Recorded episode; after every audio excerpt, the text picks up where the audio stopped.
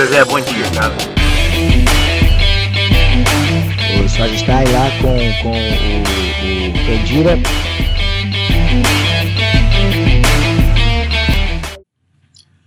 Está começando mais uma edição do Por Trás dos Microfones, o seu podcast sobre futebol e jornalismo esportivo, com a apresentação de Leonardo Cardoso e Igor Santana. No programa de hoje, temos a honra de receber Gustavo Fogaça, cineasta, jornalista, analista de dados e analista de desempenho pela CBF, já trabalhou no esporte interativo, na Rádio Grenal, na RBS e no UOL. Atualmente é comentarista no Dazon e escreve matérias para os sites Gol.com e Futuro. Fala, Gustavo, tudo beleza? É, para começar, pode contar um pouco para a gente como você chegou ao jornalismo? Pô, cara, primeiro de tudo, obrigado aí pelo convite, muito legal trocar essa ideia com vocês e, e, a gente que é apaixonado, né, por comunicação e por futebol, quando junta as duas coisas é bom demais.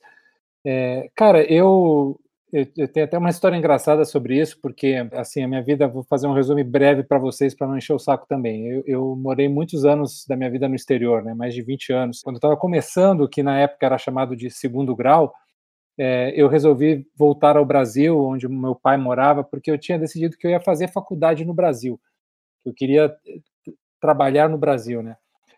E, e, a minha família toda já tinha decidido o que, que, eu ia fazer, porque eu tenho um histórico interessante aí de vô e mãe trabalharem como diplomatas, né, para o governo brasileiro, para as Nações Unidas e tal. Então, pô, ia ser mais um diplomata da família. Só que para você fazer o Itamaraty, você tem que antes fazer uma faculdade qualquer, né? E aí eu decidi que ia fazer economia, cara. Aí eu passei para economia na UNB, aqui em Brasília, né? Eu estou morando em Brasília agora e também na Unicamp, Campinas. E, cara, tudo certo, vou lá, vai fazer economia para depois ser diplomata. E a minha mãe, que estava na época morando na Espanha, ela foi direto da Espanha para a Argentina. Quando ela chegou lá, ela disse: Pô, você não quer vir para cá? A gente tenta transferir aí a sua, a sua matrícula para cá e você estuda aqui, vê o que, que faz. Aí, pô, deu aquele bicho cigano que eu já tenho em mim há muitos anos, né, cara? Muitas mudanças, assim, eu não consigo ficar muito tempo parado num lugar só. E aí eu fui para lá, né, cara? Fiz um ano de economia e aí me dei conta que não era para mim aquilo lá e que eu era um cara da comunicação, que eu tinha que tentar alguma coisa, ou jornalismo, ou publicidade, ou marketing, alguma coisa que tivesse a ver com comunicação. E eu tenho que fazer um agradecimento especial a, a, ao meu padrasto, meu marido da minha mãe, o francês, o Hervé, que sempre me apoiou muito, sempre me deu muita força e disse, cara, vai lá, faz, aí depois a gente vê se, se dá certo, se não dá certo. E eu consegui entrar em, em jornalismo, né, cara? Isso aqui o problema foi depois foi falar para o meu pai, né? Eu cursei um ano inteiro da, da faculdade de jornalismo e só fui falar para o meu pai depois, porque ele não estava muito feliz com a mudança.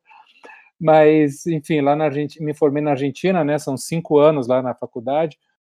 E, e logo em seguida que eu terminei, eu entrei para um estágio no Canal 2 América, que é um canal de televisão lá, fazendo estágio de produção. Depois eles me contrataram como produtor. E aí começou, né, cara? Daí foi, fui adiante, mas eu tive um hiato bem importante na profissão de jornalista, porque eu também me formei em cinema, né? Eu fiz as duas faculdades em paralelo. E, e logo que eu voltei para o Brasil, em, em, no ano 2000, é, eu decidi, não, agora eu vou tentar apostar minha vida no audiovisual, como roteirista, como diretor, e deixei o jornalismo bastante de lado. Eu fiz uma carreira bem interessante, aí 23 anos no audiovisual, né? Fiz tudo que vocês possam imaginar aí de cinema, longa-metragem, série para televisão, é, comerciais publicitários, institucionais, documentários, curta-metragens, até comercial de pente papiolho eu já fiz, velho. Mas aí, cara, eu em 2013 voltou aquele bichinho do jornalismo, né? E comecei a, a, a, a, retomei a minha carreira no jornalismo, mas no jornalismo esportivo, que era uma coisa que eu nunca tinha feito e que eu sempre fui muito apaixonado, né, pelo jornalismo esportivo. E daí de 2013 para cá estou aí nessa pegada de tentar trazer uma visão mais analítica, um, um processo que eu chamo de evangelizador, né, porque é, é, toda essa questão da análise tática, da análise de números, da análise falar do futebol mais mais como ele é feito por quem faz o futebol e não tanto por quem observa. É, eu me sinto muito feliz aí pelo resultado, pelo reconhecimento da, da galera, o reconhecimento de quem trabalha com futebol eu sinto assim que eu fiz a escolha certa, apesar de todas essas voltas aí desses últimos vinte e tantos anos. Então, Gustavo, como você falou agora, você migrou para o jornalismo esportivo, foi para essa parte é, analítica. Como surgiu essa sua ligação com, com o trabalho com estatístico, o trabalho com os dados? Como você foi parar aí? Cara, acontecia comigo uma coisa que eu tenho certeza que acontece com vocês também, com muita gente, que assim, você, você tem uma formação de como olhar o futebol desde criança, porque né, aqui no Brasil não tem como, você, você assiste futebol desde que você nasce e e quando você começa a, a, se dar conta, você percebe que tem alguma coisa errada ali na narração, na, no comentário do jogo, né? Eu sempre sentia isso, pô, esses caras estão falando um jogo que eu não estou enxergando, mas talvez eu não entenda tanto quanto eles, então pode ser só uma percepção errada, né?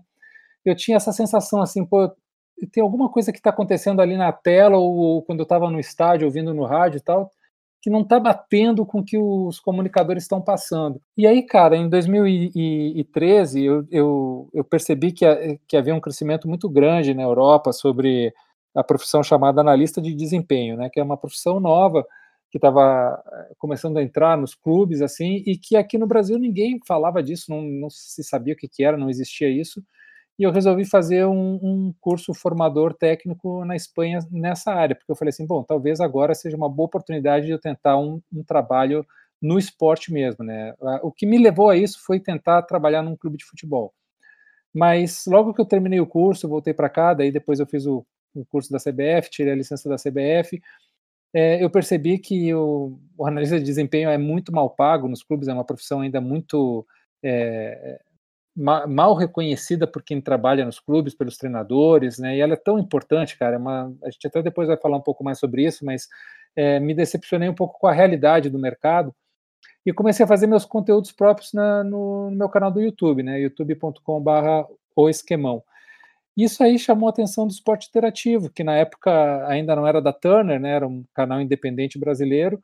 E os caras me contrataram para fazer conteúdos para eles, do mesmo jeito que eu fazia conteúdos é, no meu site, fiz alguns jogos da Copa do Nordeste, foi muito bacana, né? Fiquei quase um ano trabalhando com eles e, e daí fui para a Rádio Grenal, que é uma rádio no Rio Grande do Sul, que é 24 horas por dia futebol ao vivo. Não sei se vocês já conheciam, mas é a única rádio no mundo que é assim, é futebol o tempo inteiro. Você bota na rádio, estão falando de futebol ao vivo, não tem nada gravado. E, e aí fui galgando, né, cara? Depois fui para a RBS, que é o maior grupo de comunicação do sul do, do Brasil, para trabalhar na Rádio Gaúcha, para escrever para o Jornal Zero Hora, para é, escrever para fazer análises para o Gaúcha ZH, que é a plataforma digital deles, e daí fui para o Dazon em abril de 2019 é, onde eu comecei a, a, a comentar jogos também para eh, campeonatos diferentes do que eu fazia nos, nos, campeonatos anteriores. Né? Pela primeira vez eu comecei a fazer Premier League, é, Ligue 1, Série A italiana, MLS, Campeonato Mexicano. Então é, foi um passo a mais assim na minha carreira que, que também foi muito legal e eu estava é, atrás disso assim. Né? Então foi uma coisa foi levando a outra e eu acho que o que deixa de mais interessante assim é que hoje em dia, né, cara, com tantas plataformas, possibilidades e focos, se você começar a apostar numa coisa fixa e ser fiel àquilo e acreditar naquilo, uma hora aquilo vai dar um resultado. Eu só posso falar por mim mesmo, porque para mim deu. É, você citou os cursos que você fez, principalmente na Espanha, e na sua, nas suas redes sociais você enfatiza o curso de analista de desempenho da CBF. Conta pra gente como é que foi esse curso e qual a importância dele nos dias atuais aqui no nosso país. Então, cara, o, a, o curso técnico que eu fiz foi na Universidade de Múrcia, na Espanha, que é um dos melhores do mundo, assim, de formação técnica de analistas. É, é, inclusive, ele é o único. Agora não é mais, mas na época era o único que tinha é, certificado da Federação Espanhola, né? Então, é, eu, eu tenho também esse certificado da Federação Espanhola. E o curso da CBF, ele, ele não é um curso formador, ele é um curso de licença, né? Ele é um curso para você é, alinhar os seus conhecimentos com o que há do mercado e com outros profissionais, para que todo mundo esteja na mesma página, para que todo mundo fale os mesmos termos, para que todo mundo entenda os mesmos conceitos, e a partir daí cada um vai botar o seu olhar, a sua, a, a, o seu jeito de fazer as coisas. Mas é que nem uma carteira da OAB, por exemplo, né? Você tem que tirar a carteira da OAB para ser advogado. E, então você tem que tirar a licença da CBF para ser treinador, para ser analista, para ser, enfim, executivo. Eles estão né, ampliando isso. é muito interessante, porque eu fiz o, eu fiz o de análise para categoria de base e fiz o análise profissional, né, as duas licenças. E, e nas duas, assim, eu fui sem muita expectativa, mas sempre saí muito feliz, porque eu aprendi mais do que eu pensava que eu ia aprender. É, convivi com pessoas incríveis, você faz assim uma teia de amizades, né? Pô, hoje eu conheço quase todos os analistas aí, série A, série B, série C. Estou é, em grupos de WhatsApp com eles, troco muita ideia, a gente troca muito conhecimento. Então você cria uma rede assim de amizades, de contatos e, e de aprendizado, né? De troca de material, troca de livros, troca de conhecimentos. É muito enriquecedor. Então, vai além do, do curso em si, sabe? Vai além de você tirar a licença em si, é o que você cria ao redor disso que você vai carregar aí pro resto da carreira. Gustavo, falando um pouquinho de dados, você comentou sobre esse assunto na pergunta anterior, você tem um texto sobre o filme Moneyball, que apresenta bastante estatística como forma importante se estudar o esporte. Até que ponto é verdade o que é apresentado no filme e como isso pode se relacionar com o mundo real? Cara, excelente pergunta e, e, ela vem muito de encontro a um conflito que eu observo diariamente, assim, quando, quando se tenta é, trazer essa, essa leitura analítica para o esporte, né? Porque todas as áreas profissionais do mundo hoje, elas estão reconhecendo a importância do, da análise de dados, né? Você trabalha numa loja, você trabalha num escritório de, de engenharia, você trabalha num hospital, você trabalha é, numa fábrica de chocolate, a análise de dados ela é fundamental para o sucesso do seu negócio, do seu serviço, da, do seu estudo, não tem como. Então, a profissão de analista de dados cada vez ela é mais importante, né? Eu terminei fazendo alguns cursos assim de, de, de programação, de análise de dados, pra, de estatística, para poder me inteirar um pouco mais, porque eu, eu tenho um livro, né, que é o Números do Jogo, do Chris Anderson, que mudou a minha vida, assim, esse livro é uma das minhas bíblias que eu recomendo a todo mundo que se possa ler, porque ele traz, assim, ele, ele quebra várias, é, vários sentidos que nós tínhamos de coisas que depois a gente se dá conta, pô, mas não é assim, né, a estatística está mostrando que não é assim, a gente tem uma percepção das coisas e elas não são tão assim. É, em média, numa partida de futebol, acontecem de 3 mil a 4 mil ações, e é impossível para o olho humano captar todas essas ações. Então, a gente precisa confiar né, na, na, análise de dados e fazer a leitura em cima disso. E o Moneyball foi é, é a primeira coisa que rompeu com isso, porque nos esportes norte-americanos, há muito tempo se usam estatísticas e números, não é novidade. Mas sempre foi feito assim, de uma forma mais é, entretenimento e de uma forma mais assim, contar coisas que não falam do jogo. Por exemplo, é, vamos pegar hoje Santos e Deportivo Lara estão jogando pela Libertadores. Aí você fala assim, pô, nos últimos 30 anos o Santos ganhou 80 jogos e o Deportivo Lara ganhou dois, ou seja, o Deportivo Lara nunca ganhou no Brasil do Santos. Cara, isso aí não entra no jogo. Essa estatística não serve para nada análise do jogo. Ela só serve para para fazer folclore, para você contar uma história, para narrativa, para o jornalismo é, mas ela não conta para a história do jogo, para o que, que vai acontecer no jogo de hoje, porque nenhum desses caras que vão entrar no jogo hoje estiveram nos 30 jogos anteriores. E, e mesmo assim teriam que ser repetidos os mesmos times, é, com a mesma temperatura de campo. Com, então é muito difícil você falar assim, pô, o Santos nunca perdeu em casa para o Deportivo Lara. Aí o cara fala assim, pô, então não vai perder hoje, mas não é assim que funciona, né? Então os, os esportes norte-americanos sempre usaram muito as estatísticas mais nessa coisa de ilustração, assim, para contar uma história, para narrar, um, para trazer um sabor diferente para o jogo, mas não para uma análise tão profunda, principalmente na análise de scouting, né, que é o grande diferencial do Moneyball, né? Para quem não conhece, Moneyball é, é um livro do, do Michael Lewis que conta a história do Billy Bean, que foi o gestor do Oakland, um time de beisebol, que resolveu é, é, quebrar o, o, jeito que se fazia recrutamento de atletas no clube. O clube estava cheio de jogadores é, famosos, velhos ou, ou, reconhecidos que estavam atirados no seu nome. Né? Pô, o cara é o, é, é, é, é o Ronaldinho Gaúcho, então ele, eu não vou criticar ele, porque o cara é o craque, entendeu? Uma hora ele vai resolver para gente. E eles não vinham resolvendo do jeito que se pensa que os jogadores desse quilate resolvem. E aí ele conheceu um, um analista de dados que começou a trazer um, uma leitura diferente com algo que é muito importante na análise, que se chama índice de performance. Em inglês é KPI. É, os índices de performance, eles não são os números frios, assim, por exemplo, quantos chutes a gol ou quantos passes certos. Os índices de performance, eles juntam valores qualitativos em torno de um algoritmo ou de uma fórmula para trazer um número mais complexo e que fale do esporte de uma forma mais profunda. Então, através de índices de performance, eles começaram a mudar o recrutamento dos jogadores de beisebol no Oakland e, o, e, e, e isso mudou o, o, o clube na, no patamar da, da MBL. Na primeira temporada eles não ganharam e depois na segunda temporada eles ganharam o título das grandes ligas, como eles chamam, né? Depois de não sei quantos anos que eu não me lembro agora. Mas é, é, isso aí mudou muito essa, essa visão do esporte, da contratação de atletas, na análise de jogadores. E aí a gente chega, sempre me pergunta, tá, mas no futebol isso é possível? Isso, dá para fazer isso? É bem mais difícil, porque o futebol ele tem uma coisa que os outros esportes não têm, que ele é jogado com os pés.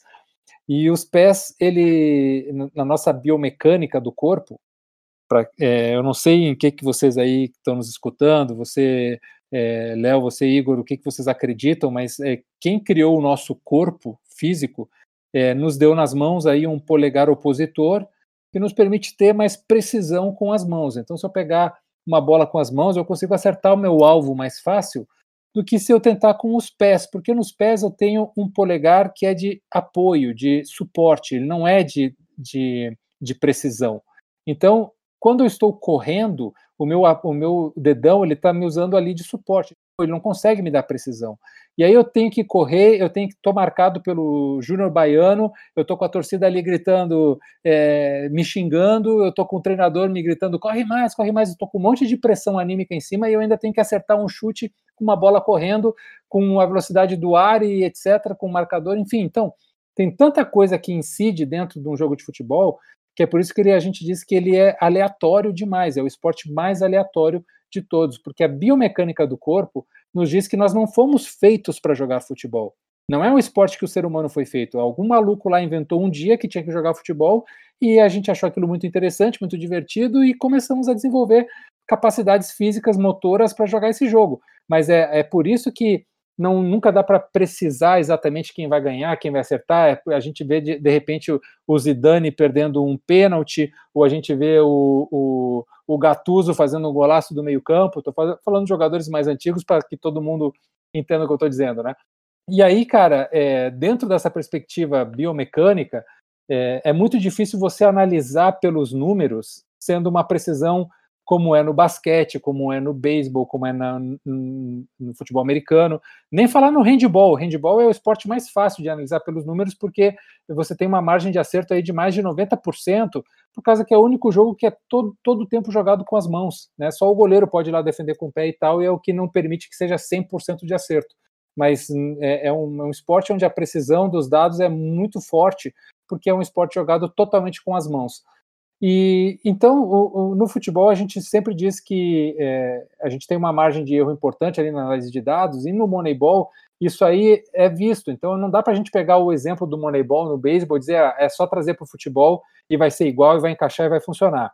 Existe na Inglaterra um, um empresário chamado Matthew Benham, que era dono da Smart Odds, que é uma empresa de, de apostas, né, uma casa de apostas, e ele comprou o Brentford, que é um time que está agora na Championship, e ele estabeleceu no Brentford é, um, um, estilo de, de gestão onde tudo é a partir dos dados. Ele deu um passo além do Moneyball. Ele também é dono do Midtjylland, que é um time da, da, da Dinamarca, que, que, também tudo é feito através das estatísticas, a contratação, a gestão da equipe, a contratação do treinador, os treinos, é, a execução da, da ideia do modelo de jogo, é o time mais moneyball, os dois times mais moneyballs que existem no futebol mundial hoje são o Brentford e o Midtjylland.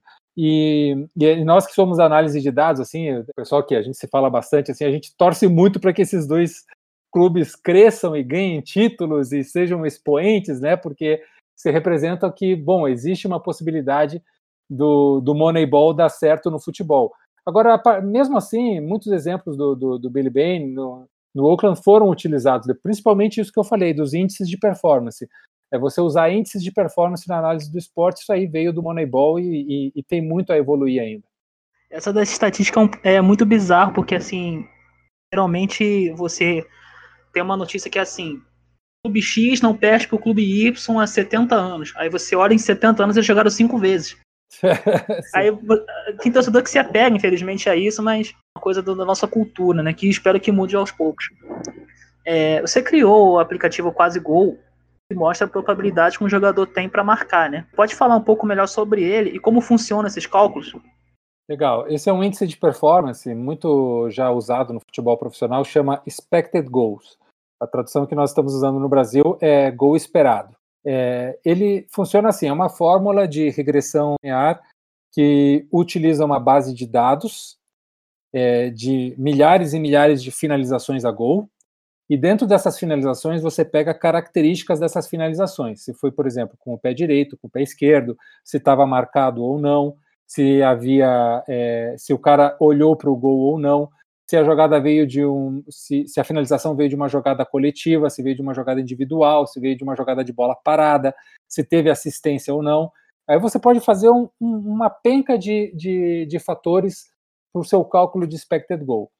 O quase gol é, foi o primeiro modelo de gol esperado, de expected goal do futebol brasileiro, e o primeiro a ser, a, a ser formatado com uma base de dados de finalizações 100% do futebol brasileiro. Porque o que, que acontecia?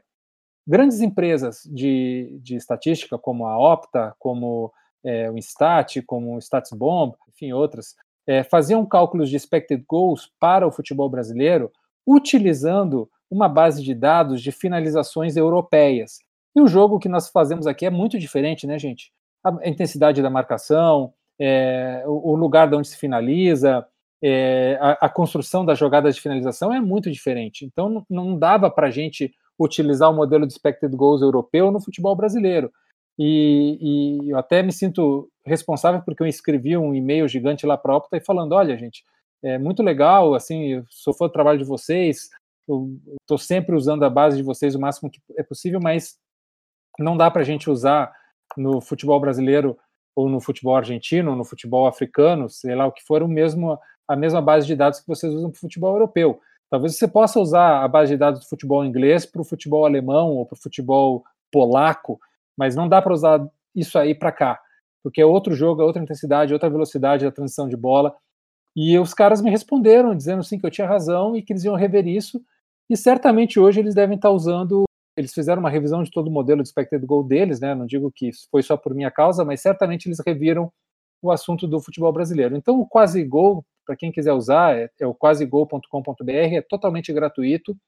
Ele, é, ele não é tão preciso porque a minha base de dados ela é curta, ela é pequena. Eu lancei ele em 2017 e, e eu usei a base de dados de 2016, 2017, daí você vem da, de lá para cá. Então você tem aí 2016, 17, 18, 19 e 20, são só cinco anos, né? Mesmo assim, são muitas finalizações, Campeonato Brasileiro, Série A e Série B, mas é muito pouco em relação se você pegar os últimos 20 anos. Mesmo assim, eu tenho uma, uma teoria, cara, que é, o jogo, mesmo o jogo no Brasil mudou, né, de 20 anos para cá, quem diga de 30 para cá.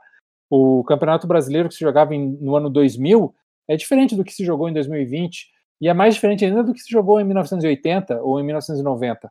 Então, é, eu prefiro dizer assim: eu tenho uma base de dados pequena, de 2016 para cá, esse valor esperado de gol dessas finalizações, talvez ele não seja tão preciso, mas pensando bem, ele pode ser mais preciso se eu pegasse uma base de dados de 30, 40 anos atrás.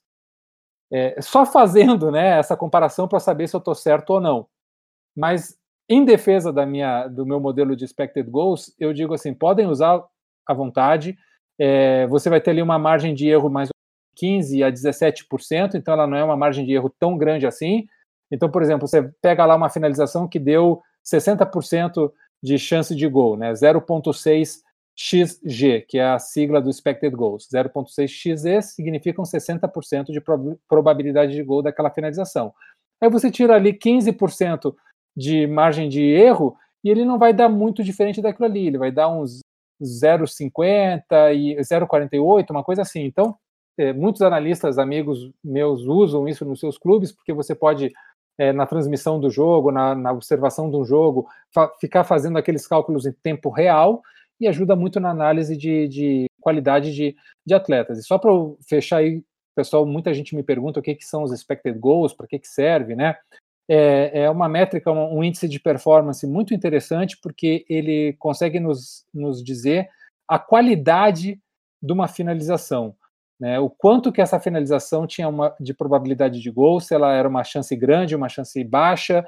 É, a gente consegue daí, ao longo né, do, de várias finalizações, a gente consegue ver da onde que o time finaliza mais, com mais probabilidade de gol.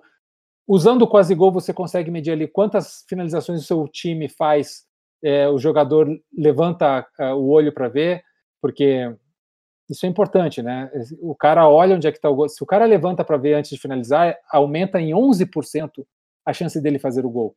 É, 11% é muito, gente, não dá para desprezar 11%. Então, se você vê ali que o seu atleta não está olhando para o gol, você tem ali um número para dizer para ele: ó, oh, cara, vamos treinar isso aqui para você começar a levantar mais a cabeça, olhar mais para o gol, que vai aumentar a sua chance de fazer mais gols em 11%. Isso aí é muito. Só para dar um exemplo, né, cara, quando eu comecei a montar esse meu, essa minha base de dados, eu fiquei muito, muito impressionado com o Marinho, que na época estava no Vitória da Bahia, e ele tinha grandes chances de gol, mas poucos gols feitos, né? Por, e aí eu comecei a observar as finalizações dele e os números, e era um cara que nunca levantava a cabeça antes de finalizar. Ele é aquele cara que baixa a cabeça e chuta, e aí ele confia muito nele, e, e enfim, a bola vai para cima do bate em alguém, vai por cima do gol, ele tinha muitas boas chances desperdiçadas. Por quê? Porque ele não levantava a cabeça, eh, não levantava o olhar para ver onde é que estava. Agora ele melhorou um pouco, ele continua A estatística do Marinho é engraçada, porque você citou isso no Vitória. Depois do Vitória ele passou pelo Cruzeiro, acho que foi jogar fora também, Grêmio e no Santos, né? São quatro times que ele jogou, ainda continua com esse, com esse erro. Né? É, ele evoluiu, ele evoluiu um pouco, cara. É, isso aí o treinador tem que forçar o cara a levantar a cabeça e, e premiar ele durante a finalização, né? O, é, o, o, jogador gosta muito de ser desafiado é, na sua qualidade, na sua execução, então o cara tem que criar ali uma coisa mais lúdica para que ele se auto-incentive a levantar a cabeça, a olhar onde é que está o gol, porque ele também perdia outra coisa que ele fazia muito, cara, era perder a possibilidade de dar assistências para companheiros que estavam melhor posicionados que ele. E aí isso aí também gera um desgaste anímico, entendeu? Porque você começa a falar, pô, cara, você levanta a cabeça, eu tô aqui livre, passa para mim. Aí os caras começam a desconfiar dele, não confiam tanto que ele vai resolver, porque ninguém mais vai querer passar a bola para um cara que é fominha. Então, é, é, era fundamental para o Marinho é, evoluir que ele fizesse esse passe aí, esse passo de levantar a cabeça um jogador que eu também reparo que às vezes faz isso, ele é até conhecido por um jogador de um toque só o cano. Parece que ele sabe onde vai chutar antes, mas ele nunca levanta a cabeça né, para olhar. É, eu teria que dar uma olhada nos números dele, mas concordo com você, ele tem essa característica aí também. Dentro do futebol, a estatística ainda é um campo menos explorado do que em alguns outros esportes. Se a gente pegar o basquete e a NBA como exemplo, a gente tem algumas estatísticas muito específicas lá, tipo você pega um jogador e ele se torna o um jogador com o maior número de pontos contra um time específico, num ginásio específico, num dia específico. Eles são muito focados nesse, nessa contagem.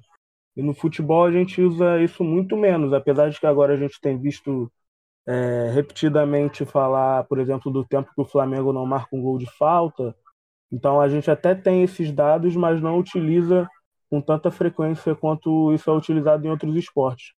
É, você acredita que um trabalho mais focado nessa área pode dar resultado dentro do campo e até mesmo é, tornar algumas premiações mais, mais justas, comparando apenas comparando números mais frios do que às vezes a gente compara um, um, um machismo, uma percepção visual e talvez se tornasse algo mais justo dentro desses, desses números mais frios, dessas certezas?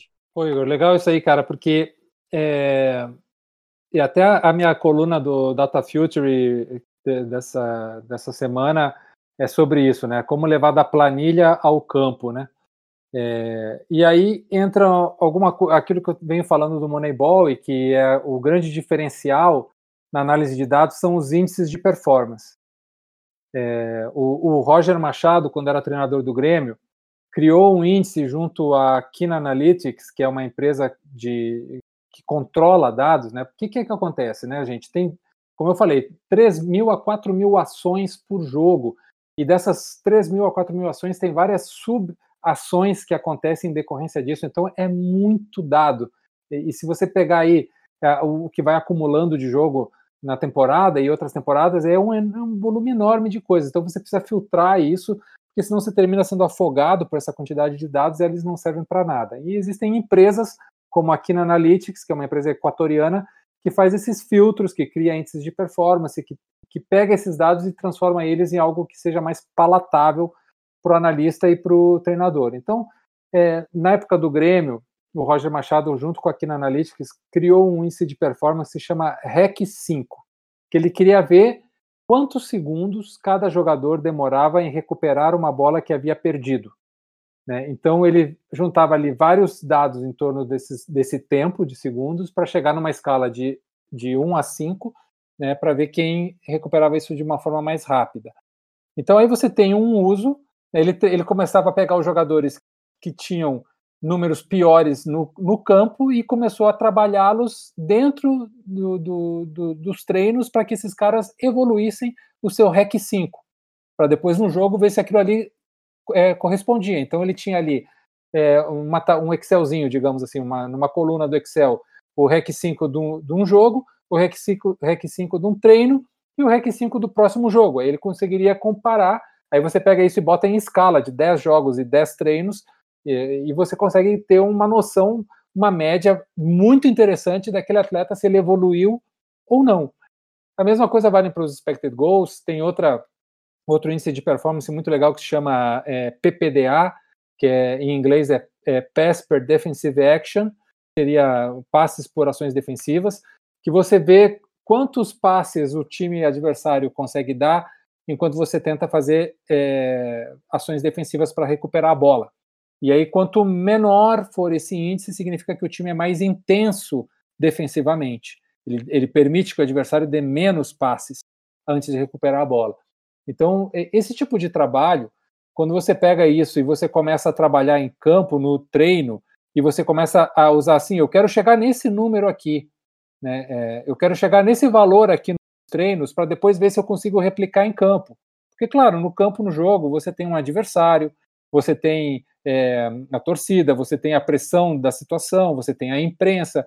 É por isso que eu sempre, eu, na, Twitter, eu até comprei uma discussão essa semana, essas semanas aí das finais do Campeonato Brasileiro, as últimas rodadas, que todo mundo dizia: ah, o Flamengo depende só de si, o Internacional depende só de si. Gente, no futebol não existe o depende só de si, não existe. Porque você tem que combinar com os russos, né? Você tem que combinar com o adversário, o adversário tem que deixar você jogar, ou você tem que combinar com a trave, para que a bola não bata na trave, você tem que combinar com, a, com o sobrenatural de Almeida, que a bola não bata no, no, no montinho artilheiro e engane o seu goleiro. Então, tem eh, N coisas que estão fora do seu controle para você dizer depende só de mim. Não depende só de você. É claro que isso aí é um discurso muito legal para o vestiário, você falar lá para os caras, só depende da gente, vamos lá, vamos correr. Aí todo mundo acredita, é, depende só da gente. Aí, pô, todo mundo acredita, vai lá e faz. Entendeu? Mas, por exemplo, o Flamengo dependia só de si para ganhar o Campeonato Brasileiro? Não. Ele dependia de, de que o Internacional não ganhasse. E o Inter não ganhou no final, e aí o, o Flamengo, mesmo perdendo, conseguiu ser campeão brasileiro, mas não dependia só do Flamengo. É, dependia do São Paulo, dependia do, do Inter e dependia do Corinthians. Então, o que, que eu vou a isso? Na hora que você, no treino, você consegue é, replicar os valores que você colocou ali como, como a sua estratégia, e aí depois você consegue levar aquilo a campo o máximo possível daquilo, porque você não vai conseguir repetir no treino exatamente o que você fez é, no jogo, exatamente o que você fez no treino. E aí você terminou o jogo, você vai lá pegar os dados, os índices de performance e você vai ver, pô, o cara performou legal aqui o que eu queria. Não, esse aqui não conseguiu. Eu vou ter que trabalhar mais ele no treino. Ele não conseguiu recuperar tantas bolas no espaço que eu queria que ele recuperasse. Ele não conseguiu ter finalizações de probabilidade de gol que eu queria que ele tivesse. Ele não conseguiu ter ali uma intensidade defensiva que eu queria que ele tivesse. Então, pô, eu vou ter que dar uma atenção maior para esse cara nesse aspecto aqui para trabalhar ele no treino para no próximo jogo ver se ele consegue manter esse nível. É isso que caras como Guardiola fazem, Klopp, Bielsa, Tuchel, esses caras trabalham assim. Eles botam metas de índices que eles querem que os atletas atinjam. Isso a gente aqui ainda não tem a um volume tão grande, né? São poucos treinadores que fazem isso. O Roger Machado, o Anderson Moreira faz um pouco, o Guto Ferreira faz um pouco também, mas como aqui no Brasil nós temos é, essa pressão por resultado acima de qualquer coisa, na, o cara termina abrindo mão disso para ganhar o jogo de qualquer jeito, entende? Ele não está tão preocupado com a performance dos seus atletas, se o, se o modelo de jogo vai, vai fluir, vai performar do jeito que ele quer. É, são poucos treinadores que se dedicam realmente a isso. É por isso que o Jorge Jesus também foi muito diferente, porque ele, ele não abria mão do modelo de jogo dele. Não era uma coisa, eu vou ganhar de qualquer jeito, entendeu? Eu vou ganhar com bola na bunda e, e vou ganhar trapaceando, vou ganhar de qualquer. Não, ele queria que o, o time jogasse bem. Então ele se apoiou muito na lista de desempenho, muito em números também para atingir metas, né? Pena que durou só um ano e pena também que ele não deixou um legado dentro do clube, né? É, eu conversei com vários treinadores da base do Flamengo, assim, o pessoal reclamando que ele não, não conversava com os caras, não, inter, não intercambiava informações, não deixou lá um arquivo, né, com com as suas ideias, com seus treinos. Foi um treinador incrível que, que mudou assim o Flamengo, mas infelizmente não deixou um legado. Responsabilidade também da direção, né, que deveria ter cobrado isso. Você pega aí o Guardiola, cara, no Barcelona, no Bayern de Munique, ele deixou ali toneladas de material, de vídeos, de planilhas, de índices de performance, de anotações, para que qualquer outro treinador no futuro se quisesse entender o que ele fez no Barcelona, era só chegar lá e estudar aquilo e replicar se quisesse, ou transformar da, da forma que quisesse. Esse tipo de, de legado é que a gente precisa ter no Brasil, que treinadores que venham, e, e, e o Sampaoli, por exemplo, também não fez, que é um cara que trabalha muito com estatística no treino, no jogo, e, e tem uma ideia de, de, de, de trabalho sistêmico, esses caras precisam deixar isso, e para que eles deixem, tem que ter uma cultura, e a cultura só se forma com a exigência dos dirigentes. Se os dirigentes não se preocuparem com isso, não vai acontecer. Eu li uma entrevista recentemente Jorge Jesus, em que ele fala que o legado dele não era deixar nada para o Flamengo termos de estudo para o futuro. O legado era apenas o, os títulos. Coisa um pouco o nosso futebol triste, né? Tudo bem, foi campeão, todo mundo gostou, mas o próximo treinador que veio não vi nada dele, né? Teve que tipo recomeçar do zero. É, uma pena, uma pena, porque é um cara que conhece muito, né? Um grande treinador, tem. É, poderia. Você imagina ele trocar informações com treinadores do Sub-19, do Sub-17, do Sub-15 do Flamengo, e o Flamengo replicar na sua formação, na sua captação de atletas, coisas que pudessem ter aprendido com Jorge Jesus e, e, ter transformado o Flamengo numa espécie de espaço aonde quem viesse tivesse uma base sólida.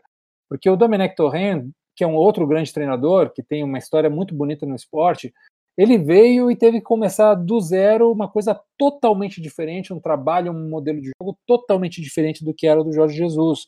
Então era muito difícil que desse certo no curto prazo, porque por causa disso, porque não havia uma base. E é interessante, falando do Guardiola, quando ele chegou no Bayern, o Bayern tem essa tradição. Né? O, o, quando ele chegou lá, já havia calhamaços de outros treinadores, bíblias de outros treinadores, que se ele quisesse entender a história do clube do ponto de vista da metodologia, ele poderia fazer. Então, é, isso é muito legal para a história do clube também. Você imagina se a gente tivesse hoje o que os treinadores faziam nos anos 50, nos anos 60, e a gente pudesse entender melhor a evolução do futebol brasileiro através da ótica dos treinadores, porque é, nessa época de ouro do futebol brasileiro, ali nos anos 70, dos anos 80, que a gente teve grandes jogadores e grandes treinadores, não houve registro do trabalho desses caras. Não houve, não houve livros, não houve estudos, não houve é, bíblias de conhecimento. Então isso aí ficou, oh Deus dará, se perdeu. Infelizmente se perdeu.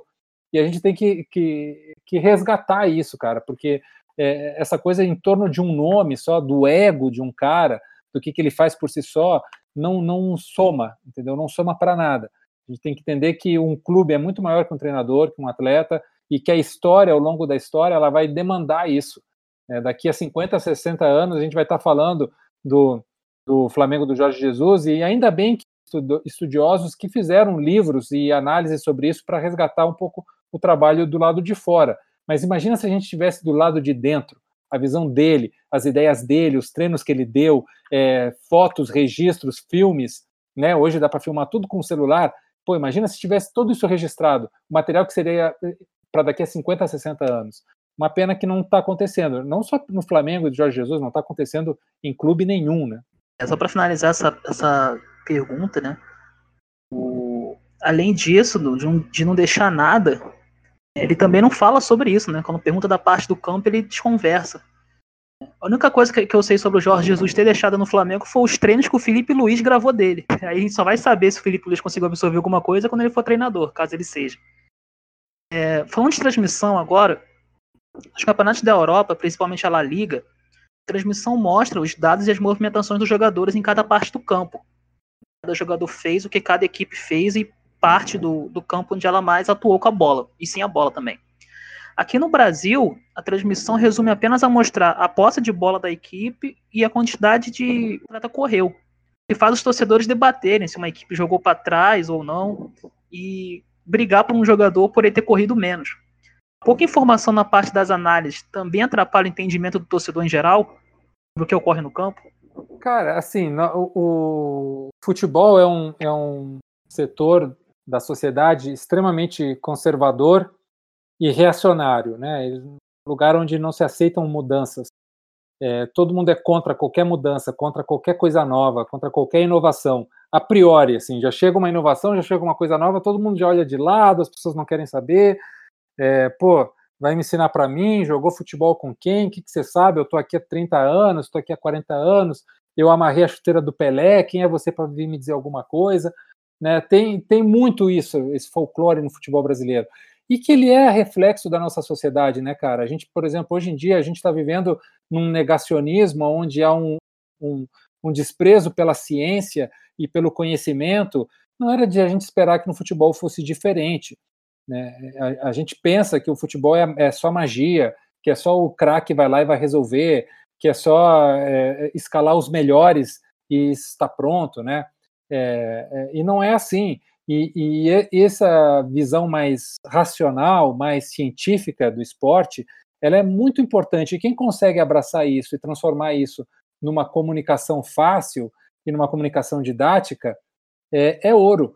Porque essa transmissão da La Liga, né, no Dazon também a gente, quando a gente transmitia a MLS, a MLS é pioneira nisso, né, em, em botar mapas de calor em cima do campo, em botar no, números e botar é, gráficos que mostrem é, animações durante o jogo mesmo, não no intervalo. E, e, e isso traz um sabor a mais para a transmissão, né, cara? Principalmente para o comentarista, para mim é um, é um tesão isso, porque você está lá e de repente pinta uma, uma animação da hora, assim, com gráficos lindos, bonitos e números super compreensíveis, e é muito fácil explicar para as pessoas isso. É, então, quando você tem acesso a essas coisas, e você transforma isso em algo a mais, em algo, olha só que legal, olha que divertido, olha que apaixonante, olha que, que quanta coisa pode ser feita em cima disso, né? É, as pessoas te, temem que se elas abraçarem isso, elas vão perder a graça do futebol. Jamais, porque o futebol nunca vai mudar essa coisa da aleatoriedade que eu falo. Enquanto a gente jogar o futebol com os pés, o pior vai ganhar do melhor, é, o craque vai perder o pênalti, o perna de pau vai fazer um golaço, Enquanto se jogar com os pés, vai acontecer isso. E nunca vai se perder a graça do futebol por causa disso, porque é um esporte é, caótico e aleatório, tudo pode acontecer, porque ele simplesmente é jogado com os pés. Então, a gente nunca vai perder isso. A questão é só a gente assar que com é, a, a, gente entendendo os dados, absorvendo coisas que podem ser mais interessantes e podem dar um conhecimento maior e podem fazer com que a gente até curta mais ainda do que a gente está vendo.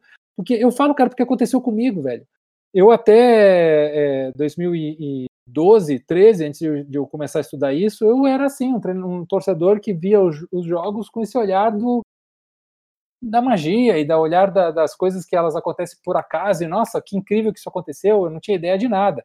E aí agora, quando eu comecei a estudar, e cada vez que eu estudo, eu me apaixono mais ainda, cada vez eu gosto mais ainda. Então, eu, eu posso garantir para vocês, não tira a paixão, ao contrário, ela só aumenta.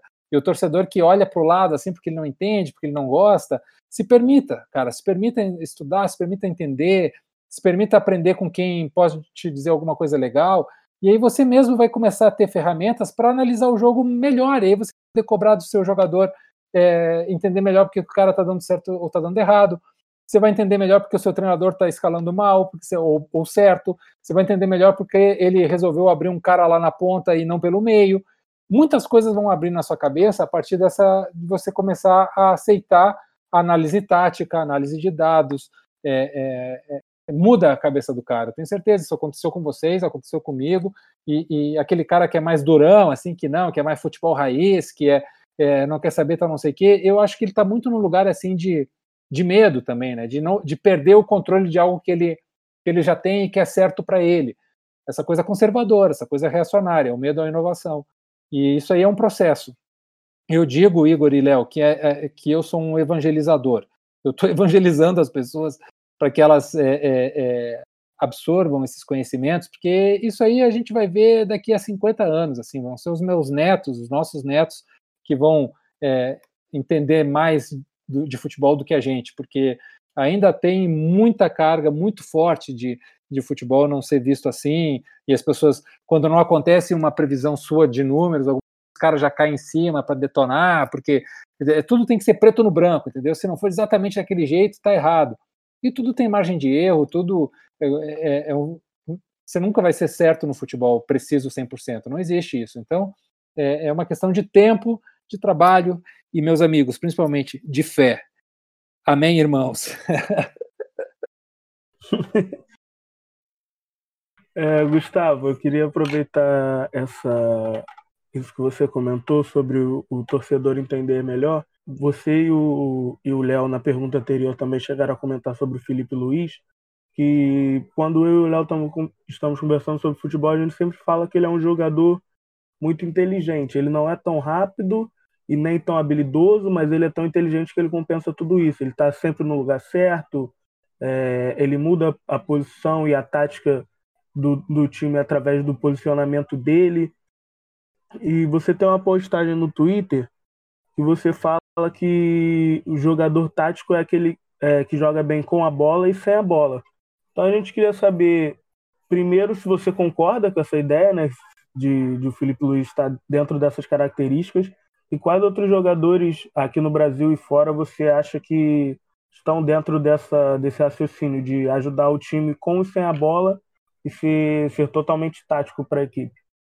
Cara, muito legal você trazer esse assunto, porque bate muito nessa, nisso que a gente veio falar aqui no programa, que é, é as pessoas enxergarem as coisas por um olhar que ele não é real de acordo com o que acontece no jogo. É, é o mesmo efeito do depende só de si o depende só de si vale muito para retórica, né, para narrativa jornalística, para metáfora.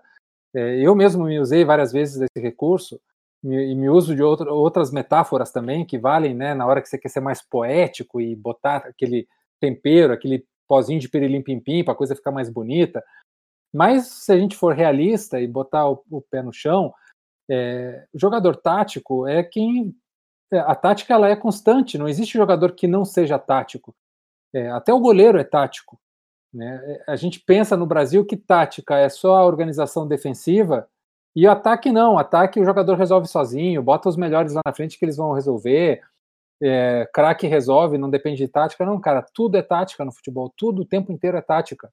É, você ultrapassar alguém, você ficar posicionado, você ficar parado, você voltar a recompor, você atacar espaço, tudo é tática, tudo, absurdamente tudo é tática. Então, é, se você pensar que em 90 minutos de jogo, na média, um atleta fica 3 minutos com a bola no pé, o que, que ele faz nos outros 87? Então você vai desprezar o que o cara faz em 87 minutos de jogo, só vale o que ele faz nos 3? A gente costuma muito olhar a bola, né? A gente olhar na bola, a gente esquece o resto.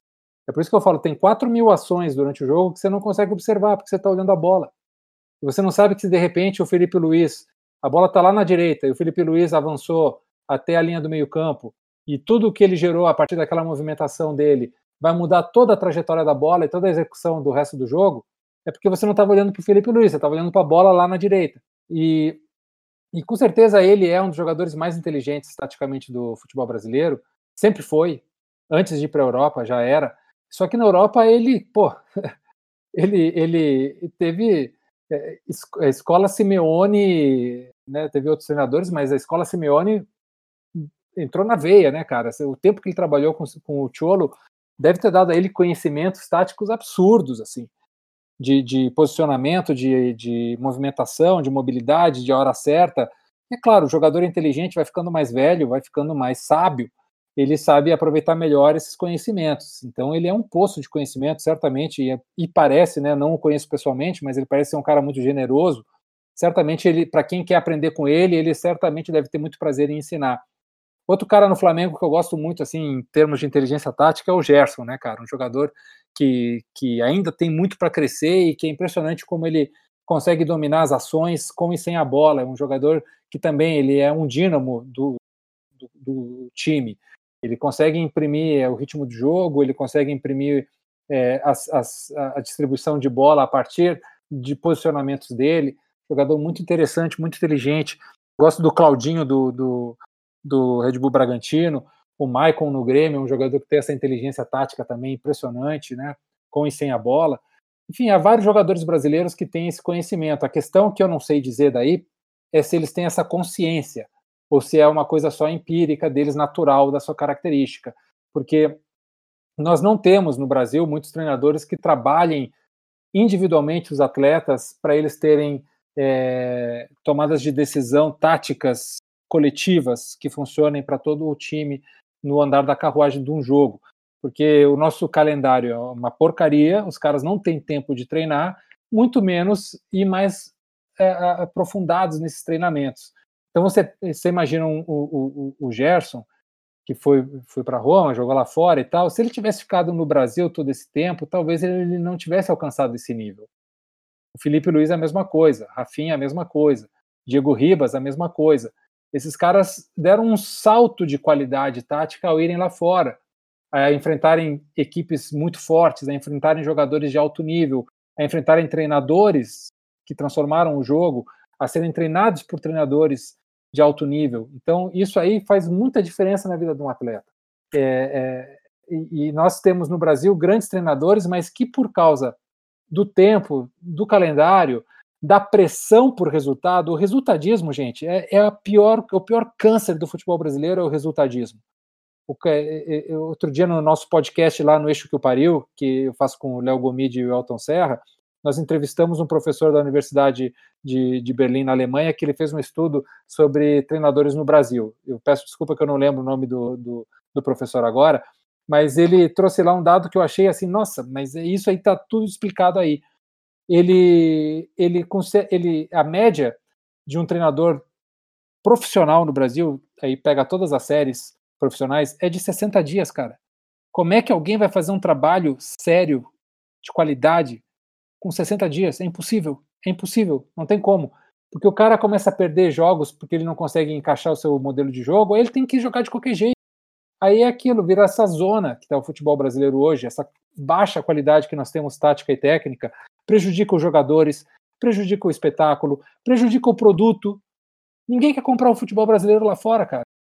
Isso aí você pode perguntar se vocês têm amigos é, ingleses, amigos espanhóis, amigos portugueses, que não trabalham com futebol, tá? É pessoas que são torcedores. Eles não, não sabem, eles não assistem, eles não. Eles acham o nosso futebol de muito baixo nível. E é, infelizmente é.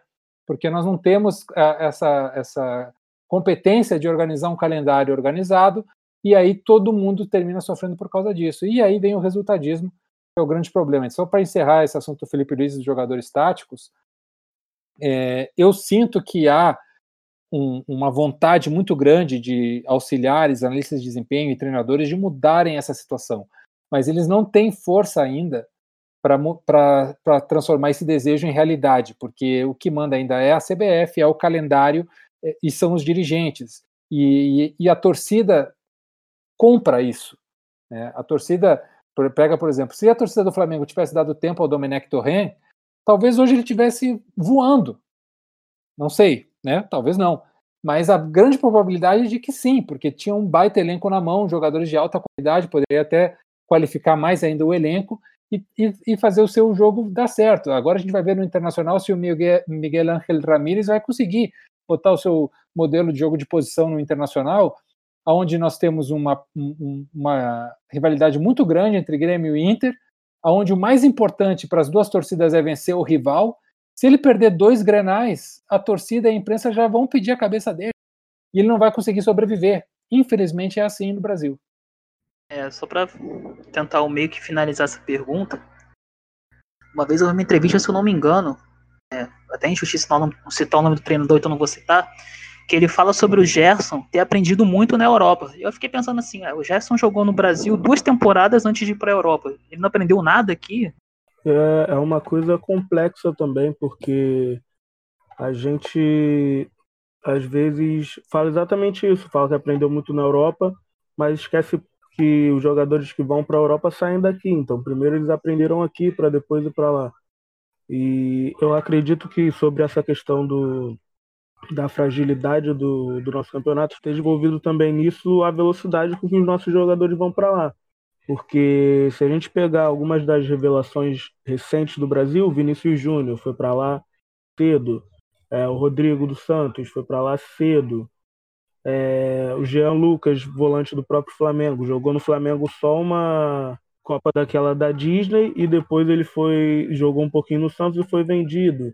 Então a gente tem vários jogadores, o próprio Firmino, que agora joga na seleção, mas jogou pouco no Brasil. A gente tem vários jogadores que poderiam ter atuado mais aqui, como por exemplo, o Neymar atuou durante muito tempo, ele já saiu para a Europa pronto e por causa do, do, das questões financeiras dos clubes brasileiros, a gente acaba perdendo esses jogadores muito cedo. Fora toda essa questão que a gente que você acabou de comentar de, de resultadismo, de tempo de trabalho, que isso aí realmente é uma das coisas mais absurdas aqui no futebol brasileiro. É, tem, tem esse assunto bem colocado por vocês, da nossa formação, nossa formação de atleta. Tudo que eu falei até agora criticando o futebol profissional, esqueçam para o futebol de base. Todos os nossos clubes que têm uma base séria, né, tirando a questão de, de, de tratamento de, de salários, de, de alojamento, de coisas assim ao redor né, do treino, que aí depende do tamanho do clube. Tem clubes que não têm alojamento, tem clubes que não conseguem dar é, alimentação para os atletas. Então, bom, aí é uma questão mais de, realmente de, de grana e de estrutura. Mas tirando essa parte é, de fora, o que há de dentro de campo, de treinamento e formação e captação, nós ainda somos é, dos melhores do mundo, sem dúvida. É, os nossos atletas, eles fazem base muito completa. E o que é engraçado é que os clubes aceitam metodologias modernas, aceitam análise de dados, aceitam análise de performance na base, mas não aceitam no profissional. É, é, isso é muito louco também. É como que, tipo, na base dá para fazer, porque afinal, né, é a base, ninguém está vendo. A torcida não vai pressionar se eu perder o brasileiro sub-19. Então ali o cara ah, se sente mais cômodo em, em, em trazer inovações. Já é algo, né? É, só que, mesmo assim, é, existe uma coisa que é você ir para um cenário onde você vai encontrar jogadores do mundo inteiro, de formação cultural diferente, onde você vai crescer como ser humano, você vai entender um mundo melhor, você vai ter que se virar em outro país, você vai abrir a sua cabeça para um monte de conhecimentos que você nem sequer sabia que existia. Eu estou falando aí de livros, é, músicas, é, comportamentos, frases, jeitos de falar coisas, tudo vai mudar, né, ao você ir lá para fora. Eu, eu digo por experiência própria, né, cara? Eu morei mais de. de para ser bem exato, morei 22 anos da minha vida fora do Brasil, em 10 países diferentes. Então eu tive uma experiência de vida que, que vale muito para mim, que é você abrir a sua cabeça para entender coisas que, se você fica num lugar só, eh, você nem sequer sabe que elas existem, porque você não, vi, não vivenciou aquilo. Então, quando o atleta vai lá para fora e ele tem essa, essa, esse entendimento, ele vai se tornar um atleta melhor. Ele vai estar tá aberto a novos conhecimentos, ele vai evoluir. Não tem como ele não evoluir. Se ele pegar um treinador bom, que, que vai pegar ele pela mão, olha o que, que o, o, o Guardiola fez com o Sterling, por exemplo. É, o Sterling era um jogador é, muito irregular, que, que às vezes fazia golaço e às vezes perdia gols muito fáceis. E ainda eu acho o Sterling um jogador que, que não é 100% confiável. Mas, pô, o que ele evoluiu na mão do, do Guardiola, o Guardiola pegou ele, moleque, vem aqui, vou trabalhar você todos os dias para você evoluir e ser, ser o melhor jogador. Esse tipo de coisa, no Brasil, não tem como fazer no profissional. Não tem. O, porque o treinador profissional, ele espera que o moleque chegue da base pronto. E ele não vai chegar pronto. Não tem como, é impossível. Um moleque de 18, 17, 19 anos chegar no profissional pronto é, fisicamente é impossível, é, animicamente é impossível, psicologicamente é impossível, técnica e taticamente mais ainda. Então, é, é a gente não tem paciência para desenvolver esses jogadores aqui. E aí vem outro ponto que a gente não vai mudar, infelizmente, que nós somos fornecedores, né, gente? Nosso país é um país de terceiro mundo, um país pobre, sem recursos, onde os clubes não conseguem se sustentar sem vender jogadores. Então, a primeira ideia da base do, dos clubes brasileiros é vender jogadores para se sustentar no futebol profissional. Então é claro que os melhores jogadores da base sair antes. Vão sair antes de brilharem num clube nosso. O Neymar é uma, uma grande exceção, e para esse essa exceção ter acontecido, Barcelona e Santos violaram as regras do mercado. Tanto que os dois tiveram que pagar multas milionárias depois, tanto para o fisco, né, para o imposto de renda, quanto para a FIFA. Porque os dois violaram regras de o Barcelona estava pagando o salário por fora ao Santos sem ter direito ao atleta. E, antes, e é difícil é, para mim falar, porque eu sou assumidamente torcedor do Barcelona e, e, e não me orgulho dessa situação. Houve aí um, um crimes dentro da, das regras do futebol que foram cometidas pelos dois clubes. E eu também boto uma outra questão aí para a galera, para todo mundo pensar. Será que se o Neymar tivesse ido para a Europa com 15, 16 anos, ele já não teria sido o melhor jogador do mundo? O fato dele ter quase que terminado a sua formação no Brasil e ter ido para lá semi-pronto, certamente é, quebrou várias linhas que ele poderia ter evoluído como atleta e como ser humano e que ele perdeu nesse caminho. É, é muito difícil você, depois dos 22, 23 anos, você é, é, transformar coisas que a base já formatou. Demanda muita vontade do jogador. Não é que seja impossível, mas o jogador tem que querer muito. Ainda mais quando você já é um ídolo, já é considerado o craque do seu país, você é o número um da sua seleção. Você pensa assim, pô, não tem que melhorar mais nada, entendeu? É, eu já estou pronto, eu vou arrebentar é daqui para frente. Então, é, é, não tem como a gente medir isso, né? Não tem como a gente saber. Eu estou soltando uma questão aí, mas será que o Neymar não teria sido muito mais do que ele é? Já não teria sido o melhor do mundo se ele tivesse ido para o Barcelona aos 18, aos 19 anos? Não saberemos nunca. Sim, é um questionamento que a gente não vai ter a resposta. É, você falou sobre o Guardiola, né? O quanto ele trabalha bem o, externo. Não só o externo, como o Fernandinho também. E aí, uma pergunta em cima disso. É a primeira vez que ele completa mais quatro temporadas numa equipe, né? As pessoas questionavam se ele ia conseguir extrair mais do Manchester City. Momento, ele bateu é, 22 vitórias seguidas, acabou perdendo recentemente. E ele perdeu no elenco jogadores como o Davi Silva, o Agüero tá no banco, mas por outro lado ele conseguiu recuperar o Gabriel Jesus e o Gogan. Como explicar essa evolução na equipe e até mesmo a reinvenção de alguns jogadores e, e peças dentro do campo? Cara, se o Guardiola é o maior treinador do século XXI, futebol, e vai entrar para a história como, como esse cara, já entrou, né? Ninguém chega aos pés do que o Guardiola é como, como treinador e como gestor de grupo e como idealizador de, de situações, transmissor de ideias, é bem complexo, né? E tem muita gente que contesta, dizendo assim, ah, ele queria ver ele treinar o 15 de Piracicaba, se ele ia conseguir, queria ver ele treinando volta redonda para ver se ele ia conseguir. Cara, eu até escrevi uma, na época que eu estava na RBS, escrevi uma coluna na Gaúcha ZH, até quem quiser procurar aí, procure é, Gustavo Fogaça, Guardiola e Piazzolla. O Piazzolla, para quem não se lembra é, e não conheceu, foi um grande músico argentino, um bandoneonista, né, que mudou a história do tango, porque ele era um gênio, ele inovou completamente no, na execução do instrumento e na composição da música. E o, e o tango, para quem não conhece a Argentina, é, é muito tradicional, é assim, os, os tangueiros são pessoas extremamente conservadoras, tradicionalistas, reacionárias, que nem no futebol. E aí, de repente, apareceu um cara que quis mudar tudo, e não porque ele não gostava do tango, ao contrário, porque ele era apaixonado pelo tango e ele queria expressar o seu amor no tango de um jeito diferente. Só que para executar aquilo, aquela ideia genial dele de como fazer aquilo, não era qualquer músico que podia fazer aquilo ele precisava de músicos de primeiríssima qualidade, músicos diferenciados mesmo, caras que pudessem é, entender a ideia dele e executá-la à perfeição. É, há várias histórias de brigas do Piazzolla com seus músicos, porque ele era muito exigente e, e os caras que não conseguiam executar aquilo, ele, nossa, descia o cacete, né? Ele era muito difícil de lidar era um gênio atormentado, assim. Então tem várias histórias assim de músicos que saíram traumatizados da relação com ele. Então é o caso do Guardiola. O Guardiola é um líder mais positivo. Mas as ideias geniais do Guardiola não servem para qualquer jogador. Não é qualquer jogador que consegue captar isso.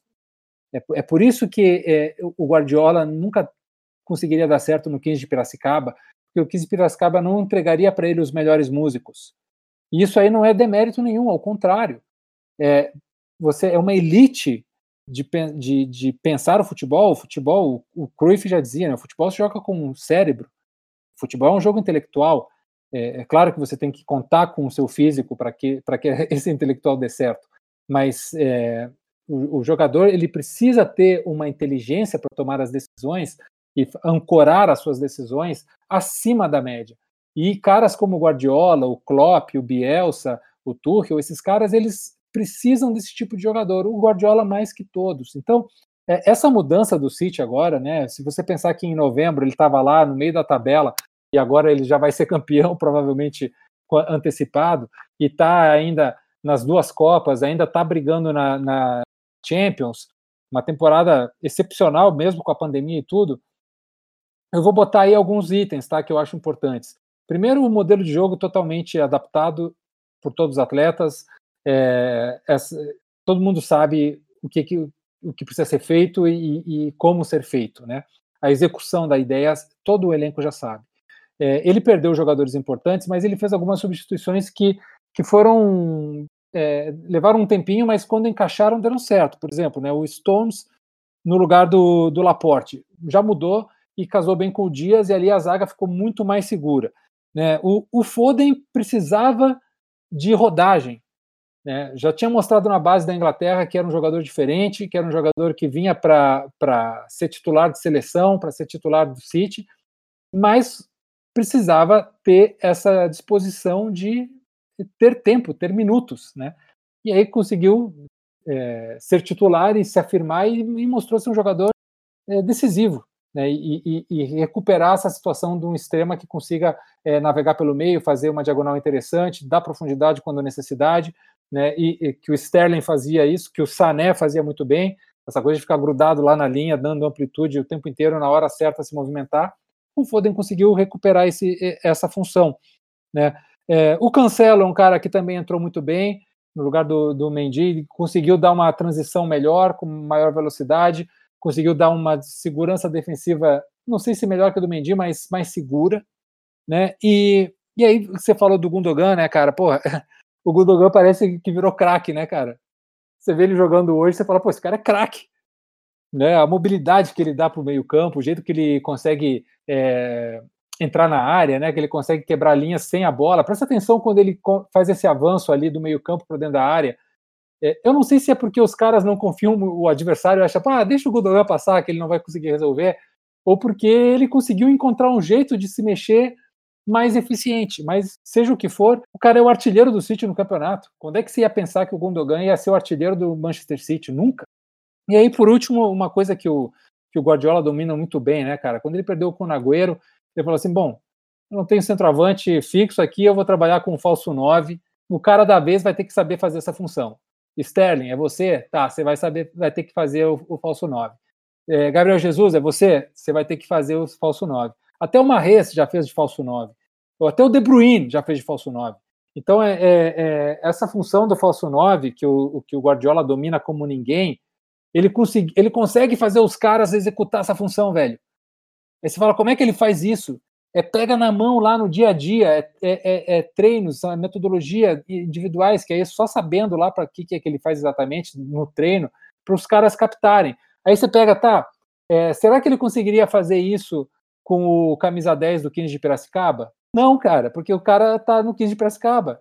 E com todo respeito ao camisa 10 do 15 de Piracicaba, se ele fosse o De Bruyne, ele não estaria no 15 de é, é, é, óbvio que a gente precisa que o 15 de Piracicaba sobreviva e, e, e, ganhe seus pontinhos e não acabe, porque ele é importante para a cidade, para a comunidade. Mas se o 15 de Piracicaba quer jogar a primeira, a, a, primeira divisão do Campeonato Brasileiro, ele vai ter que começar a investir em jogadores melhores, não só tecnicamente, intelectualmente.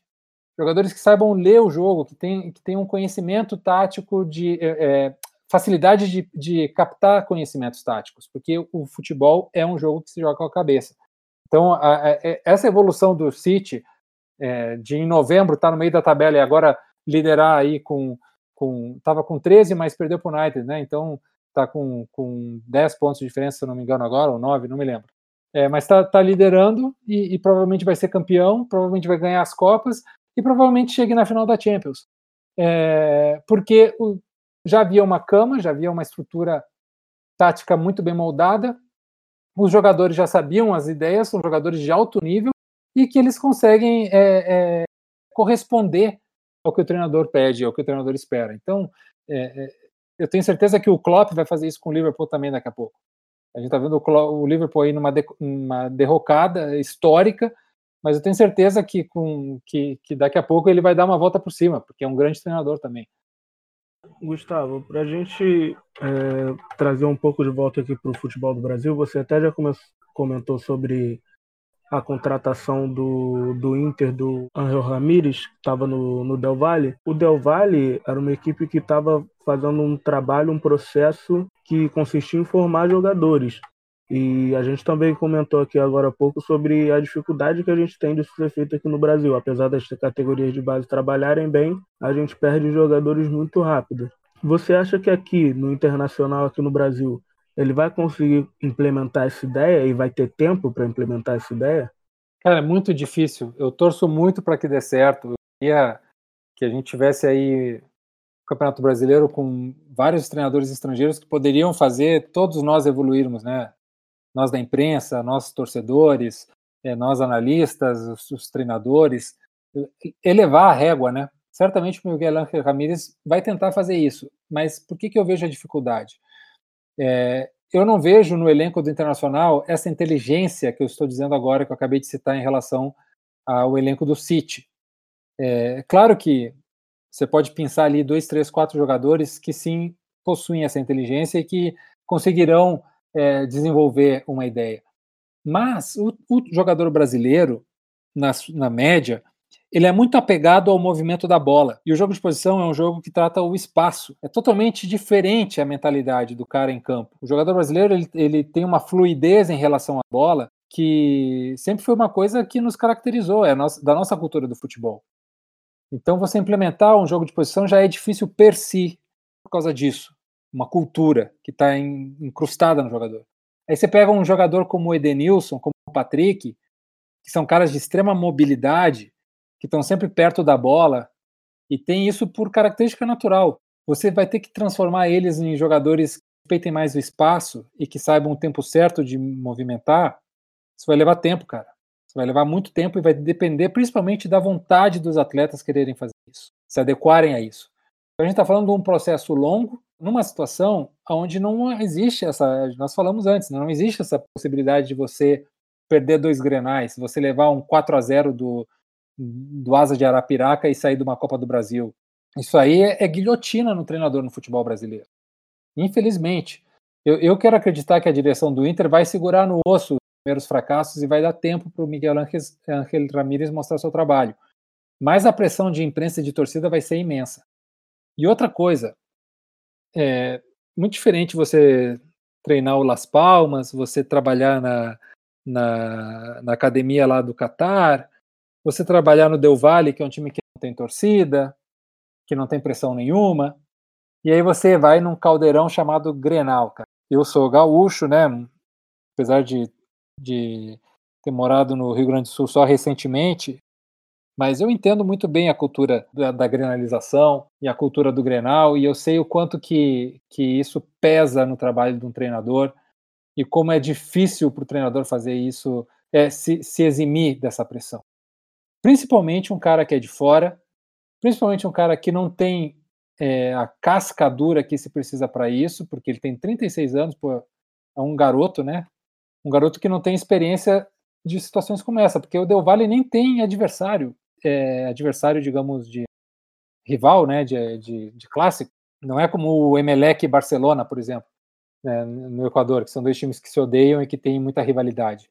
O Del Valle não tem rival. Então, é, é, ele vai chegar numa situação onde um caldeirão de, de situações, como eu estou falando agora, e que eu espero que ele tenha aí apoio da, da direção para que consiga desenvolver o seu trabalho. Mas a, a, tendência é que ele termine não dando certo, por causa desse, desse contexto inteiro. É, vamos ver se se consegue mudar o contexto, mas eu acho muito difícil, infelizmente. É, saindo um pouco do campo e, e bola, indo para a parte da literatura, que é uma parte que eu gosto muito, é, aqui no Brasil, a literatura sobre treinadores ela é muito escassa, né? É muito difícil você encontrar um livro que conta a história do Filipão, do Zagallo, entre outros. Você comparar, por exemplo, com o Bielsa, você encontra cinco livros do Bielsa, em qualquer site especificamente, nenhum sobre esses treinadores brasileiros. O quanto a falta de leitura é ruim para os amantes de futebol, visto que encontramos poucos conteúdos sobre quem faz nosso futebol, quem já fez, no caso. É, cara, isso tem a ver com aquilo que eu falei antes também, né, da gente nunca ter preocupado em deixar um legado do trabalho de treinadores, porque há algumas biografias de treinadores e de jogadores, muitos livros sobre história de clubes, né, o desenvolvimento de clubes lá dos primórdios e tal, mas não tem livros daquela época de trabalho de treinadores. Imagina se a gente tivesse um livro do, do trabalho do Tele Santana no São Paulo, se a gente tivesse um livro do que foi o, o Felipão no Grêmio, Carpegiani no Flamengo, né? Aquele Flamengo maravilhoso dos anos 80, vocês são muito jovens, mas eu vi aquele Flamengo jogar, né, cara? Eu tenho na minha memória fresca aquele Flamengo do, do Carpegiani e, e, e depois o, Flamengo do Júnior. É, o Flamengo teve o Zico nos dois times, né? Mas você conseguia enxergar coisas, você falava, porra, isso aqui é, é, é arte, entendeu? Isso é uma, de uma beleza, só que a gente não teve registro disso, desses trabalhos. E, e, eu acho que hoje talvez a gente tenha uma, uma, uma ideia um pouco maior, né? Assim, o, o, o Theo fez esse livro do, do, Outro Patamar, do Flamengo, que é muito interessante também.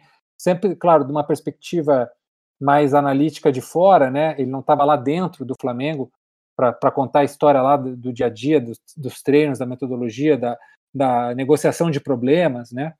Porque um treinador ele está constantemente negociando, está constantemente negociando é, é, os egos, as vontades, equilibrando essas coisas, é, estar sempre na corda bamba. Então, eu, eu, estar lá dentro seria muito interessante que a gente tivesse registro dessas coisas. Mas infelizmente a gente não tem essa cultura. É, até quero aproveitar aqui o espaço que vocês estão dando para a gente conversar para dizer uma novidade que eu, eu fechei um contrato com a Libro Football, que é a maior editora de, de livros de futebol na América Latina, que é uma editora argentina, mas que vende livros aí online para o mundo inteiro, para fazer um livro sobre metodologia e o trabalho do Tite, do Roger Machado e do Thiago Nunes, os três gaúchos. É um livro que eu quero é, focar justamente nisso, né? Do treino ao campo, é, analisando táticas, analisando o uso de performance, analisando estratégias. Já entrevistei o Tite, vou entrevistar o Roger, o Thiago e trazer esse bem casado de tudo isso, mas que seja um registro disso aí que você falou. Para a gente ter um registro, pô, pelo menos daqui a 50 anos alguém vai falar, pô, como é que era que o Tite treinava a seleção mesmo? Vai estar tá lá um registro, entendeu? Pelo menos a gente tem uma coisa para se segurar e falar, bom, ficou aí para o tempo uma ideia de, de, de, de algo que aconteceu. Isso a gente ainda está em dívida com o nosso futebol em relação a isso. É muito legal ter biografias, é muito legal ter história de clube, isso é fundamental também. Mas está faltando um pouco mais de, de dedicação, e principalmente de quem está dentro dos clubes, de registrar esses trabalhos, né? Porque isso aí morre e depois fica no, no, no esquecimento, infelizmente. É, você comentou sobre o Tal Benjamin, a gente depois que ele lançou outro patamar, a gente conversou com ele aqui. Eu já queria deixar o convite para a gente conversar com você depois que você tiver lançado esse projeto, a gente falar um pouco mais desse projeto. E vou, vou fazer uma última perguntinha e queria pedir para você emendar nas suas considerações finais, deixar suas redes sociais, seus contatos e tudo mais. É, a gente já falou um pouco sobre essa migração dos técnicos estrangeiros para cá. A gente tem como exemplo agora no Rio de Janeiro, chegou o momento da temporada só tinha o Helman de brasileiro, e aí era o Sapinto, português no Vasco, é, o Ramon Dias, argentino no Botafogo, e o Domenech, espanhol, no, no Flamengo. Agora, no começo, já no começo da temporada, em São Paulo, está se repetindo a mesma coisa. É, o Corinthians mantém o Mancini, o Palmeiras está com o Abel Ferreira, português, é, o São Paulo com o Hernan Crespo, o argentino, e o Ariel Roland, também argentino, no, no Santos. Você acha que essa corrida pra, por treinadores estrangeiros decorre de uma real defasagem do produto brasileiro ou, isso é uma invenção mesmo midiática? E também queria saber se essa migração pode prejudicar ainda mais os treinadores aqui do Brasil. Cara, infelizmente, essa corrida estrangeiros, ela veio por causa do sucesso do Jorge Jesus. Foi o que fez as pessoas pensarem: bom, temos que trazer um treinador estrangeiro para que dê certo. Porque antes do, do JJ, a gente teve outros grandes treinadores estrangeiros aqui, e que alguns tiveram um sucesso relativo, outros não. Né? O, o, professor Osório não teve tempo, por exemplo, no São Paulo, é um grande treinador. É, o Rueda também é um grande treinador. O Diego Aguirre no Inter teve um trabalho muito bacana, muito legal. Terminou sendo eliminado na Libertadores na semifinal para o Penharol, mas era um time que tinha uma, um modelo de jogo muito claro e, e forma de jogar muito, muito interessante. Mesmo assim, o, o fato do ter ganho a Libertadores, né, o fato do que tudo que no Flamengo é feito tem uma dimensão muito maior pelo tamanho da torcida e tal, fez com que as pessoas pensassem, bom, é só trazer um estrangeiro e pronto, né? E não, não é bem assim, porque você tem que saber porque você está trazendo um cara desses, o que, que ele vai trazer junto. Por isso que eu acho que o Internacional acertou no Miguel Ángel Ramírez, porque eles entenderam, a gente quer fazer isso, transição com a base, a gente quer fazer um trabalho de longo prazo, no discurso está tudo muito certo. Isso que eu estou falando, eu quero ver se eles vão bancar esse discurso quando começar a pressão da torcida, a pressão da imprensa, que é muito forte. Então, se eles bancarem, e aí eles vão ter feito um golaço, porque é um grande treinador. Mas, é, no geral, o que, é que acontece é isso. Vamos ver, a própria direção do Flamengo, né? O cara que contrata Abel Braga, depois contrata Jorge Jesus, depois contrata Domenech Torren, e depois traz Rogério Ceni, que, que você pensa de um dirigente desse? O que, que ele tem na cabeça? Qual é a linha? O que, que tem a ver com o DNA do Flamengo? São quatro treinadores completamente diferentes, que veem o jogo de forma totalmente diferente, que têm treinamentos totalmente diferentes. Então, você, o que você vê aí é uma aleatoriedade, contar com a sorte. Deu sorte, o Jorge Jesus deu certo, e deu azar que o Torrent deu errado. Mas poderia ter sido ao contrário. Né? Poderia ter o Jorge Jesus dado errado e o Torrent dado certo, porque essa é a metodologia na cabeça do, do dirigente flamenguista. Não houve um, uma ideia de trabalho de não, nós queremos o time jogando assim, nós queremos esse tipo de treino, nós queremos alcançar esses índices de performance. Não tem isso, né? não, não, não se faz assim o futebol no Brasil.